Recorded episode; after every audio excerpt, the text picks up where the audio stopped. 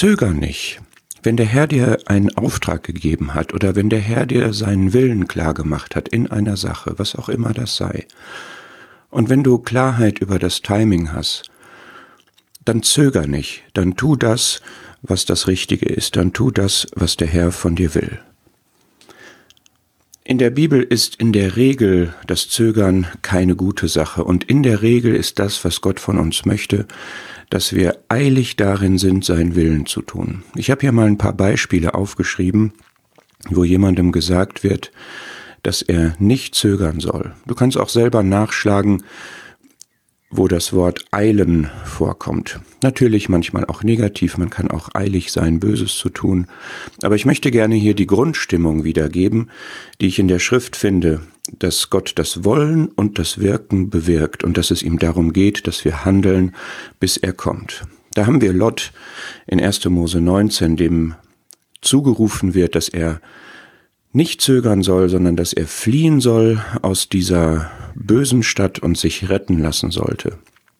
Bist du in Beziehungen, in Verbindungen, in einer Situation, wo es nur so nach Sünde stinkt, dann flieh daraus und lass dich retten. Such den Segen, das war etwas, was Josef dem Jakob vermitteln ließ, seinem Vater, dass er in Ägypten war und den, für den Segen stand und er sollte nicht zögern, sollte dorthin kommen, wo der Segen war und der Segensbringer war. Weißt du, wo der Herr ist und weißt du, dass da, wo der Herr ist, Segen ist und dann zöger doch nicht auch dahin zu gehen.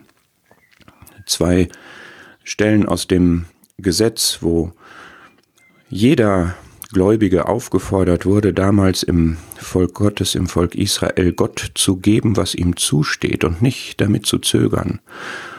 Weißt du, was Gott alles gehört von dir? Deine Zeit, dein Herz, deine Interessen, deine Ziele, deine Ambitionen, dein Geld, alles, was du bist, du gehörst ihm ganz und zöger doch nicht, ihm das auch alles zu geben. Erfüll deine Verpflichtungen. Wer ein Gelübde für Gott abgelegt hatte, der sollte nicht zögern, die auch zu erfüllen. Petrus wurde das einmal gesagt, als Dorcas da gestorben war, zöger nicht, und er war von Gott berufen, um zu zeigen, wie mächtig Gott ist, dass Gott einer ist, der Wunder tut und dass er jetzt eine, eine neue Zeit der Versammlung gegründet hatte. Er sollte dieser Berufung folgen. Das Kapitel 10 in der Apostelgeschichte macht das noch deutlicher. Aber dort steht der Begriff Zöger nicht, nicht. Wenn du eine Berufung hast, wenn du dir über Gottes Auftrag für dich, über Gottes Gabe an dich klar bist, dann zöger nicht, sie auszuführen. Manchmal braucht man noch einen Impuls von außen, so wie Petrus, auch in Kapitel 10, wo das aus mehreren Ecken bestätigt werden musste, dass er wusste, das soll ich jetzt wirklich tun. Aber wenn die Klarheit da ist, dann zöger nicht.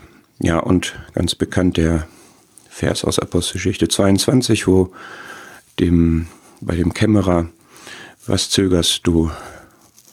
Lass dich taufen. Steh zu deinem Herrn, zöger nicht, dich zu ihm zu bekennen, dich zu deinem Glauben zu bekennen. Und jetzt sagst du aber vielleicht, oder vielleicht hörst du auch, es gibt da doch ein großes Aber bei diesem Eilen, dass ich nicht zögern soll. Es gibt doch diesen Vers, wer glaubt, wird nicht ängstlich eilen. Jesaja 28 steht der, heißt das nicht, dass die ruhige Kugel eher das ist, was angesagt ist? Und vielleicht gerade wenn jemand Bedenken hat bei dem, was du aufgetragen bekommen hast, da nicht lieber abwarten? Und ist nicht Eile ein Beleg für Ängstlichkeit, für Voreiligkeit, sollte ich nicht lieber immer warten, bis alles absolut super klar ist und auch alle einverstanden sind. Und was besagt dieser Vers eigentlich? Wenn du in den Zusammenhang schaust, dann ist das eine Prophetie für Israel, für die Zukunft, für die Drangsalzzeit. Und man meint da, man könnte sich absichern, indem man Verbündete schließt. Das hat Israel in seiner eigenen Geschichte auch schon vorher erlebt. Und das sollte dann diese Zuflucht sein. Und jetzt stellt Jesaja im Gegensatz dazu vor, dass der Herr in Zion in Jerusalem einen Stein, einen kostbaren Eckstein aufs festeste gründen wird, und das ist der Christus.